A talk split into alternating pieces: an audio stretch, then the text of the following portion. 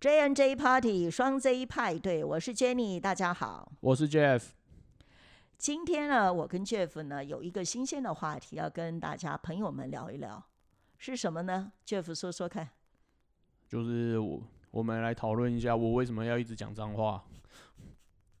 为什么你要一直讲脏话？对啊，理由是啊，因为就是你前几天就一直说我一直讲脏话，你就有点受不了。可是我真的没有一直说啊，我就觉得我就是算是蛮正常的表达，而且我也没有要针对谁啊。我是觉得你好像不自觉有有有有那种下意识，好像在不必要的的的话语里面就加几句脏话，所以我就提醒你说，Jeff，你好像脏话说的有点多。啊，对啊，所以我今天就找一些资料来证明说我不是故意要这样讲的。哦，我也有看过你给我的资料了，我觉得那个资料关于说脏话还蛮有一些有趣的发现，所以我觉得我们今天可以聊聊。好啊，那就那就来聊吧。好啊，呃，就是你们男生哦，我觉得大部分是男生比较爱说脏话，我还是要了解一下为什么你们会喜欢说脏话，还是忍不住会说脏话，到底是为什么？没有啊，像有时候就是男生聚在一起的时候，蛮常就会讲几句脏话，然后可能就表达就是我们是算是自己人嘛，比较亲近一点这样比。较像哥们，对啊，增进感情。对啊，你不会在外人面前一直讲脏话吧？比如说你总不会碰到那种路不算陌生人就直接飙一句脏话，就很奇怪啊。对啊，或者是有长辈在很严肃的场合，应该你也不敢飙脏话吧？对啊，是不可能啊。因为脏话在在在一直以来给人的印象就是讲脏话就是一种不文明的、不文雅的啊的一种行为啊啊，或者是不尊重人的一种一种态度。所以因此讲脏话，一般大家都是成成就是说心里想都是一种负面的看法啦。那你们男生就在什么情况之下最爱讲脏话？就是我觉得开车的时候超容易讲，哦，这个我非常认同，因为我曾经认识过几位男士，平常看起来温文儒雅，那开车的时候怎么变一个人啊？比如碰到车子忽然堵住，或者说他觉得有某一个驾驶不会开车，给他造成困扰，哇，那个飙脏话就会让我觉得，哇，这个人变得一下非常的脾气非常暴躁，然后还没办法控制，然后脏话就一直说一直说，完全颠覆我们平常对他的形象。所以我就觉得很奇怪，为什么男生 开车的时候特别爱会讲脏话？我就不知道这什么心理机制，就是平常他还看起来还蛮文雅的一个人，很斯文，你知道？然后就是一开车发生状况，哇，就是飙脏话，而且有时候真的好像不可控制啊。我我就举个例子好了，如果假设说你开车开在路上，突然你的车尾就被人家撞了，你会不会生气？我会生气啊，但是我不一定会飙脏话，我只是说，哎，怎么这么可恶啊？怎么怎么会这么这么这么讲？怎么会这么这么可恶，或者这么不小心啊，或这么这么轻哦，我看你骂我都没有那么那么轻柔哎、人家撞到你的车，哎然后我顶多说他很可恶啊，莫名其妙啊，请问这叫脏话吗？当然不是啊，但是我的意思是说，你你总是你不会想要打他吗？我可能心里想打他，但是我我不知道怎么表达。对啊，那比如说我举例来讲好了，你通你会很常看到，就是如果车祸现场，就会那个人下车，然后第一句问他说你会不会开车，然后后面就开始飙脏话，对吧？哎，有有是因为就是要让他觉得他这样做不对，我就是要伤害他，你懂吗？我就是要用言语伤害，因为我非常不爽，所以所以你这个不但但是我也是发泄情绪，还有恐吓的作用吗。也不是恐吓啊，就是你就撞到我了嘛，啊，对不对？那那我总是要表达一些事情，我总不能说，哎、你很可恶哦，然后嘞，啊，不可能这样表达。那你你你知道你讲可恶，我根本我根本的那个愤怒无无从宣泄，你知道吗？哦，呃，这个听起来当然当然也是可以接受啦。那不过呢，我我我在这个资料里面，他有说了，他就是说，呃，就是说脏话呢，有时候在一个群体里面或在一个组织里面呢、它是一种安全阀、安全机制，就是说，呃，如果你发泄了一些负面的情绪以后呢，可能会减少肢体的暴力行为。我觉得这个说的非常对啊，就是就是，反正骂完了以后，就算了。呃，对，等于就呃心中的愤恨就疏解了。所以就不会诉诸于这个行为上、肢体上的暴力。我觉得不是完全疏解，但是至少我不会就是真的忍不住会去做一些冲动的事情。嗯，对。所以有时候说脏话，可能是反而反而变成一种安全机制，不会让你走更走极端。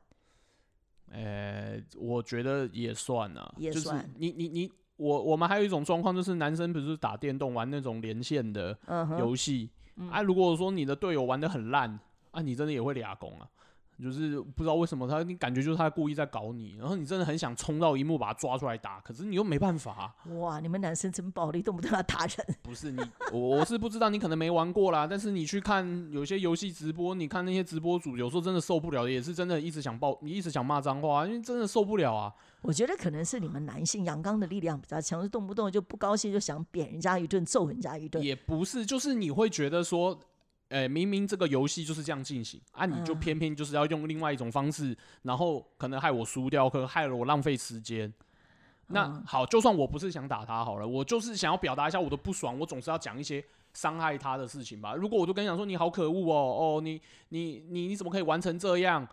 人对那种人他会有什么伤害？他可能就不痛不痒，是不是？对啊，完全不痛不痒。那我当然要说一些东西来表达嘛。哦，这个哈就可以呃呃连到说呃这个这个这个我我读的这一份东西里面，他有讲说可以增加呃呃可以增加沟通时的效率，就是说因为你标脏话的时候呢，呃这个当事人是呃算是一种很真实的表达他的情绪，所以对方就会比较很。真实的、很强烈的感觉，你现在呃对这件事情的呃非常怎么讲不爽啊？非常强烈的不爽的感觉，所以反而会让听的人啊真的懂了你到底你到底是怎么回事。所以他说说脏话有时候会增加沟通的效率，大概就属于你这一种的。啊，对啊，你总是你玩那些游戏，你就是要让那个队友知道我非常不爽，我对你这种表现我非常不爽。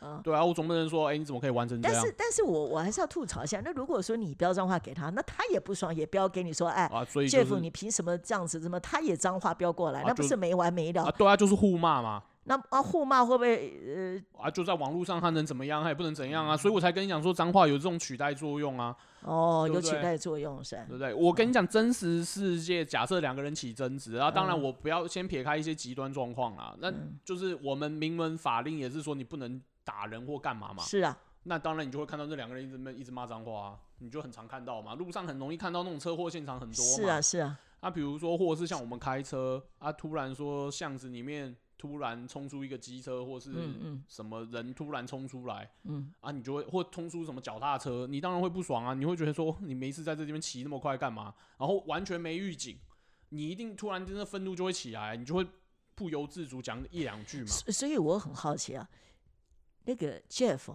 你你你讲脏话是本能吗？因为好像我也觉得我们我们在你从小的家庭里面好像也没有。长辈会飙脏话，所以你的脏话是怎么会说的？你要不要？我觉得这个很简单吧，你到学校去，学校到学校小学就会啦。哪一个男生学脏话不在小学学的？都在小学学的，肯定的啦。哦啊，在回来家里没讲，我们就不知道就啊。家里除非遇到很不爽的事情，才有可能会讲啊。哦，所以你在而且我觉得小学的时候，就是有时候小孩会学完以后，就是在那边一直讲一讲，然后觉得好玩嘛。对啊，就好奇嘛，因为大人一定禁止不讲脏话啊，小孩如果那种越禁止他越要讲，一定是的嘛，对不对？小孩一定就是你禁止他，他越去做。所以虽然讲脏话不文明是一种禁忌，但是是符合人的本性。你是觉得这样子吗？我觉得对啊，没错啊。你你你看，学每一种语言，第一个学会的都是脏话，那就呼应了这个这个你给我的这个资料，国外的资料研究显示，他就是说。说脏话呢，就是释放了人类这种想打破禁忌的这种本能的冲动，就释放了这种本能。我完全认同啊！你完全认同？哎呀，那我觉得我我们我我我活了几十年，我好像没有好好的释放本能的冲动。所以你你最近可能比较忧郁一点，你知道吗？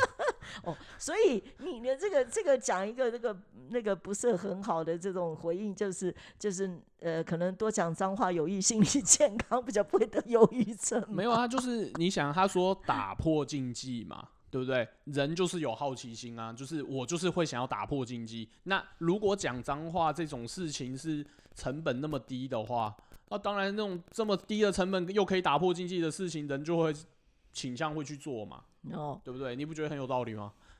所以我们我们这些听众朋友们，如果你觉得有什么不爽，有什么压抑，说不定有时候自言自语讲脏话，或是跟你的亲近的朋友飙飙脏话，有益身是心理健康。我觉得就是，如果旁边的人没有那么在意，你也知道，他也知道说你飙脏话不是针对他，那其实讲一下，我觉得真也还好。就在一个比较安全的对象之下，反而说说脏话可以疏解心中的一些不快嘛，跟负面情绪了。对啊，嗯另外啊，他还讲哦，说这个讲脏话有一个作用，它就会疏解疼痛，缓解疼痛。哎，无论是身体或心理的疼痛，我觉得这一点哦，我完全没想到说讲脏话可以缓解生理的疼痛，或是心理的疼痛。他说，比如说，他说，呃，像你是给开水烫到了啦，或是手割伤了，那就是很突如其来的啊，忽然会被被猫的猫爪抓了一下。那如果你碰到这种事，那 Jeff 你是怎么样？我跟你讲，这个我觉得是还好，那种嗯可能就是那一瞬间的痛，你可能会哦，好像没那么痛，可是后该痛还是得痛啊，因为就是、嗯就是有伤嘛。对啊，那但是他飙脏话会不会缓解呢？就是说，我觉得，我觉得就像这样讲，就是呃，标脏话还是有一点就是疏解一些情绪嘛。那你比如说你有被割到或被烫嗯到这种，你就是受伤，嗯那、你一定是惊恐嘛，啊也算一种情绪，我要发泄出来，我可能就会用脏话去替代嘛。他说这个研究显示是说，他们曾经国外有一个一个一个专家，他他做一个实验，分两组人，一就是大家对于那个冰水的忍受程度。他说有一组人呢，就是你手放到冰水里面，但是你不舒服，你可以飙脏话；另外一组就是说你不舒服，你不可以讲脏话。结果实验出来结果是那个可以讲脏话的那一组啊，对于对于那个冰水的不适感，就是就是那种不舒服感会会少很多。他说他说这个是实验出来，就是你让有一组人他在不舒服的情境下，他可以飙脏话，结果那个让他不愉快的那个情境呢，他那个不舒服感会降低比较多一点。对啊，我觉得蛮有道理的。我嗯我记得就是这样，比如说你去，呃、那种温泉旅馆，那种资本温泉旅馆，不是有那种有热泉，然后又嗯有冷泉，它、那冷泉都超冰的啊。对，然后，然后如果说假设你没有进那个热泉，你直接进那个冰泉，我跟你讲，只要我跟我朋友进去，一定就开始先飙脏话，因为实在太冷了。那就哎讲几句以后呢，你就会发现说，哦，好像可以再冷一下啊。如果哦不讲，盯在那个地方，你就会想起来，因为就受不了，你知道吗？我觉得好像那个讲脏话的瞬间，让你爽快了之后，就转化了那个那个那个生理上的那个那个疼痛，或是很不舒服的感觉。我觉得就是有一种转，化了。对，他就是那种注意力转转或是有一种发泄的管道出来了，嗯因为，那就因我不知道你啦，因为我我好像也没看过你讲脏话，我也觉得你蛮厉害我我我我要问你说，像我有时候会真的在很生气、很受不了，会说混蛋，那混蛋也算脏话吧？如果你一定要，严格的讲算吗？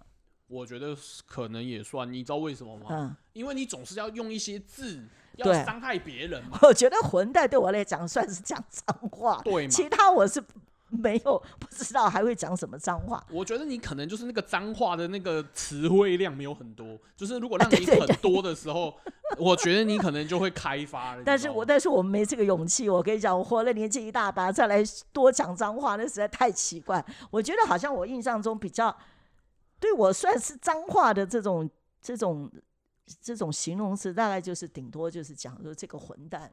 我跟你讲，其实嗯我觉得华人的脏话嗯算是比较脏的。你像美国的脏话真的没什么东西啊，嗯就是什么就是就是 S 开头，要不然就 F 开头的啊，你最多就这样啊？对不对啊？你说他们能讲的就是可能讲一句，然后后面加那个字，对啊，我就觉得那种威胁度就很低啊。主要是说这个这个这个脏话，他们这个国外的这份报告就是把脏话分为三类嘛，一个是宗教性的，一个性跟性行为有关，一个跟排泄物有关的。对啊，好，那那我觉得就是在台湾啦，哦，不知道为什么，就是很多人讲的脏话都是跟 性行为有关，而且会让女生听了真的很不舒服。那对了，有时候是讲三个字，有时候讲八个字，然后有时候是讲十几个字，然后都是都是侮辱女性的。我觉得这一点我真的受不了，就是当我初真的受不了。当初开发这个脏话的，基本上就是就是用那个女性的东西来，是啊，我觉得真是真真是会让女性觉得浑身不舒服。所以你就会，我也许可能这个原因就是女性反而比较少讲嘛，因为基本上都是在讲女性嘛，对不对？对啊，但是男生就没差，因为反正是讲女性啊，对不对？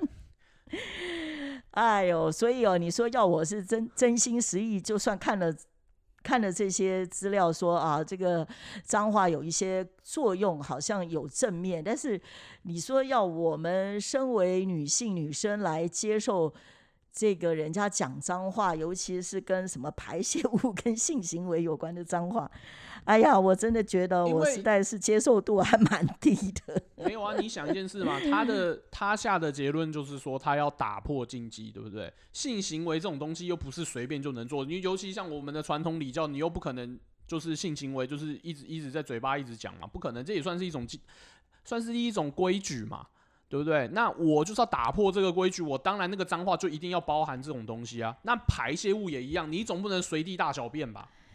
对不对啊？你既然不能随地大小便，那也算是禁忌的一种啊。那我能够讲出来，那就是打破禁忌的一种啊。啊，所以就是人类就是对于那个禁忌不能做的事，靠说着把它讲，把它说完了，那就不用做了，或者也不可能做到。但是在言语上有表达了，对那就不会出更严重的事，对啦，就是尽是量不要。这样子。对啦，就是你总不能说，哎、我我想怎样怎样你，或是为什么会有什么插你娘之类的，对不对？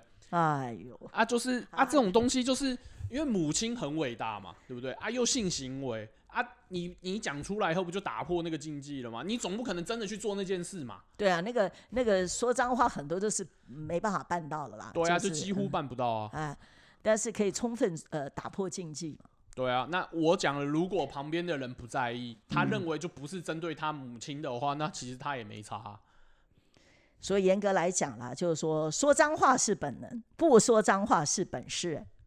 对啊，我也蛮认同你同意吗？对，如果有人不说脏话是是本事啊，我觉得就是修养真的蛮好，而且要能控制，你懂吗？但是如果如果以以刚刚我们讨论来看，他说说脏话有有有益于在某些时候有益身 心理健康，减少暴力行为，维护社会安定。这个这个这种这种这种观察跟调查是让我蛮意外的。我我也不否定说，呃，不会有这样的功用啦，也算是一种新的发现跟学习啊。尤其你知道，他就讲了，他就说有一个有一个国外有一个管理的咨询专家，你知道，专门国专门专门辅导人家这个企业的管理。那这个人就发现，就是在国外有很多高效率的团队，成员之间很爱说脏话，所以他认为爱说脏话在沟通上可以增进合作跟感情，可以减压，可以疏解压力。他说，甚至呃，适当的脏话就是会增进人与人之间的感情。对啊，就是我刚才前面讲的啊、就是你一群男生的朋友在一起，总是会讲几句的，就是、就是很容易拉近感情的，没错啊。所以，所以我觉得这个管理咨询专家既然有这种发现，可是哦，也许是你们男生啦，像像我们女生哦，我我我我对这件事情是有点呃存疑啊。就是我我以前在职场的时候，我我曾经是一个部门的 leader，我我我们因为那个我负责那个业务的那个那个那个产品，它是女性用品啊，女性的商品，所以我们大部分我们的 member 成员都是女生居多，百分之九十都是女生。但是我们可能别的部门呢，他们是男生居多。但是我我觉得我们那个女生的团队，我们的绩效蛮好的、不是第一就第二。所以我看到他这样的结论，我就会说，我我我不认为是这样。至少我以前的职涯经验里面，职场经验里面，我觉得我们都是女生，我们我们我们的效率也不低于男生呢。那只是说，如果像你们男生，你们会觉得说，呃呃，一个团队里面大家飙脏话，是不是就可能更有信任感啊？更能够，无论是在呃正面的情境之下，或在负面的情境之下，大家都能够彼此接纳，可能是这种这种意思吧？因为男孩子，我觉得这样，男生比较不会去彼此分享什么心事啊。啊，那女生跟女生之间比较喜欢去分享一些有的没的一些情绪上的啦，啊，不管是难过的啦、高兴的啦、觉得好的不好的，很喜欢去分享一些事情跟感受，所以也许就取代了说脏话了，因为他们这样的就不需要讲脏话。那男生是不是不分享心事？我觉得我唯一就是要好奇，你们男生不太分享心里面的事情吗？诶，我觉得男生就是要，我觉得是有分类啦。有些男生朋友，你跟他讲心，跟他就算讲一些心事，他可能也无动于衷，你也不知道讲那个有没有用嘛。啊，有些男的可以讲嘛，或者是甚至有些男的还会找女生讲嘛，就功用不太一样。但是的确，男生聚在一起比较少讲心事是真的啦，因为不太可能就是男生聚会讲心事，人家就会觉得你很娘啊，你没事讲这个干什么？就有一点。感觉像那种脆弱的表现，你每次讲你的心事干嘛？说一句实在话。对啊，男生是好像没有习惯分享心事。就是我们的聚会很容易就是，所以你们情感的连接可能就有共同嗜好啦，然后讲讲脏话了，这也是算一种情感的连接啊。我觉得大男大部分男生是这样哦，很少会去讲说。所以你们是用说脏话取代分享？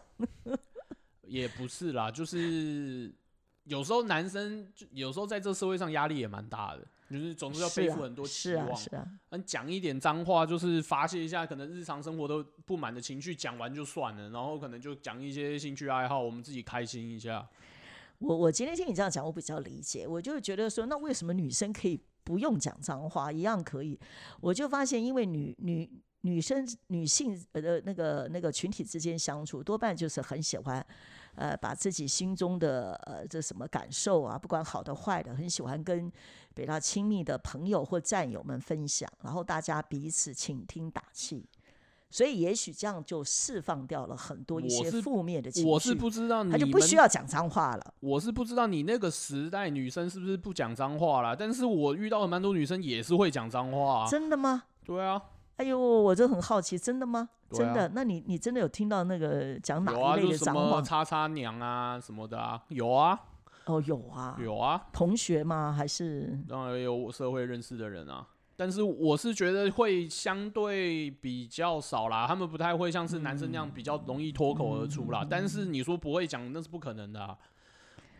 哦，那真的现在是比较不一样了。啊，对啊，你看你你看的那份资料就说脏话其实有点偏向是人类的本能嘛，因为它它基本上可能就是在算是人类的语言区算是最早开发的嘛，对不对？那你像像你它里面也有举到说，哎，你在说谎的时候你很少会去讲脏话，因为你在说谎的时候基本上是使用你的逻辑的区域。那既然你使用你的逻辑区域，你你就不太会去讲脏话，那也就。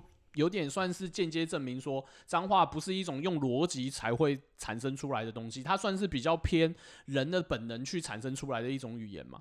所以你会很难看到说有人讲讲谎话的时候还讲说，哎什么什么，哎干什么，然后我还要怎样怎样，很难，你很少会听到这样。我觉得这点我还蛮同意，就是说，呃，他讲说这个讲脏话是一种本能啊，那当讲脏话很情绪激动的时候，其实你的逻辑能力就用不上了。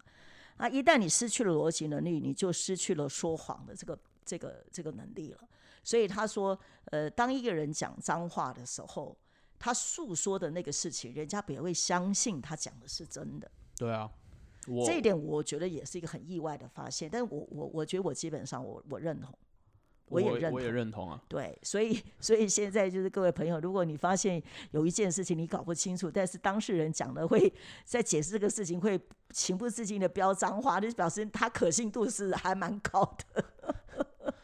这种可能这种心理机制的反应，这一点是让我觉得很惊讶意外，但是我我我算是认同的。我觉得的确是。对啊，你你想嘛，你你在说谎的时候，你总要想理由嘛。你想理由都不可能是想脏话的理由啊，对，因为这两个有点冲突。因为脏话就搬不上台面，然后我要说谎，我还要去搬一个搬不上台面的东西，请问你会相信我吗？